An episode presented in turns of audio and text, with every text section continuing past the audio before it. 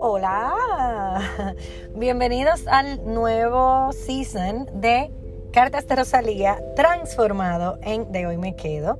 Em, este va a ser una especie de teaser, este no va a ser como el episodio de lanzamiento oficial, aunque bueno, lo que mucho se planifica a veces no sale, ¿verdad? Eh, y si algo me ha enseñado la vida es que hacer planes es algo que en mi paquete de humana no vino. Eh, así me lo ha enseñado Dios, que no haga muchos planes. Entonces, hoy voy camino a mi casa. Son las 10 y 29 AM y tú dirás, camino a tu casa a esa hora. ¿De qué vienes? ¿Dónde andabas tan temprano? Resulta que yo eh, hice unos planes de último minuto para este weekend, empezando desde hoy, obviamente, porque el weekend es relativo para cada quien. y bueno, cuando íbamos bien tempranito a cargar el vehículo con las cositas que nos llevamos, resulta que el vehículo, ¡boom!, no está en el parqueo, en el estacionamiento, en el parking spot, como lo quieran llamar. Entonces, eh, la primera reacción obviamente es, me robaron el carro. O sea, nos robaron el carro, uff. Y bueno, eh, lo primero no te voy a negar que me viene a la mente, se me paralizó todo. Se me paralizó el café o sea, todavía lo siento ahí quemado y tieso en mi estómago. Lo que siento ahí es bien incómodo ahora mismo. Quien se ha hecho una cesárea, siento esa bola de aire que te deja como la cesárea, ay, el día cuando sales de la cirugía. Pues bueno, entonces, bueno, las que se han hecho. En plan, te cuento.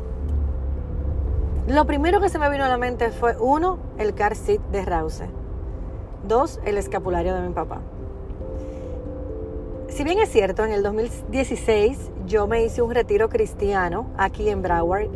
A mí me encantó. Eh, no recuerdo ahora mismo el nombre del pastor, pero recuerdo que fue uno de los primeros pastores que vi como en esa onda así de predicar en YouTube, de predicar con ropa relajada. Y, y me encantó su dinámica, me encantó el retiro. Yo era de las pocas jóvenes que estaba ahí. De hecho, recuerdo que las señoras mayores más tradicionales me criticaban por cómo yo fui vestida y eso. Quien me conoce sabe que yo no soy de vestirme nada eh, como que muestren, nada de eso. O sea, que no entiendo por qué ellas me miraban raro como yo me vestí, pero bueno. Eh, pero en conclusión, lo que ese pastor hablaba era sobre qué impacto tienen las cosas materiales en nosotros. Cuando, y entonces él nos pedía allá, el último día, que entregáramos esas cosas a un botecito de basura que él tenía ahí, que tenían una fuerza, una conexión sentimental, ya fuera el dólar doblado en la cartera, ya fuera un pin, ya fuera el brazalete rojo, ya fuera esas cosas a las que nos aferramos por años y entendemos que tienen un valor sentimental. Te traigo eso porque cuando hoy eh, sentí el susto de que me habían robado el carro, lo que me importó no fue el carro, porque al final, a la larga, es material, no me sobra para nada el billete, pero es material y como que se repone, ¿sabes? O sea, como que tú dices, bueno, eventualmente se repone. Pero cuando pensé en la silla de Rause, el plan con la silla, la silla se repone también, o sea, no me malinterpretes, pero como que me, me pone vulnerable que alguien pueda tocar alguien que no conozco toque, que alguien que no conozco toque las cosas de mi hija. O sea, eso me provoca como una vulnerabilidad que yo no te la puedo explicar. Y eso me afectó al instante. Y el escapulario de mi papá, porque, o sea, vaya, ese escapulario mi papá se lo regaló Mariana, una amiga de la familia que amamos, y ella nos ama a nosotros también. Se lo regaló a papi en el 2005. Entonces papi lo llevó en su cuello sin quitárselo hasta, o sea,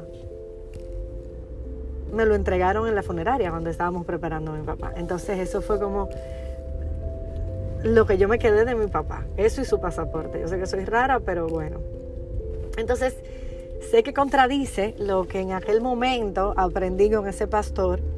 No soy quien me conoce de cerca sabe que yo no soy aferrada a nada. En plan, tú me ves eh, unos zapatos y yo te los doy, tú me ves un brazalete y yo te lo doy, unas gafas. Pero hay cosas y hay cosas. Entonces, dije, ¿sabes qué? O sea, creo que lo tengo que llevar en mi cuello, creo que lo tengo que tener conmigo. Al final resultó que la manager de nuestro edificio parece que algo no anda bien con su vida o no sé qué, no sé lo que le pasa, no sé lo que le pasó. Eso es un problema que luego se hablará.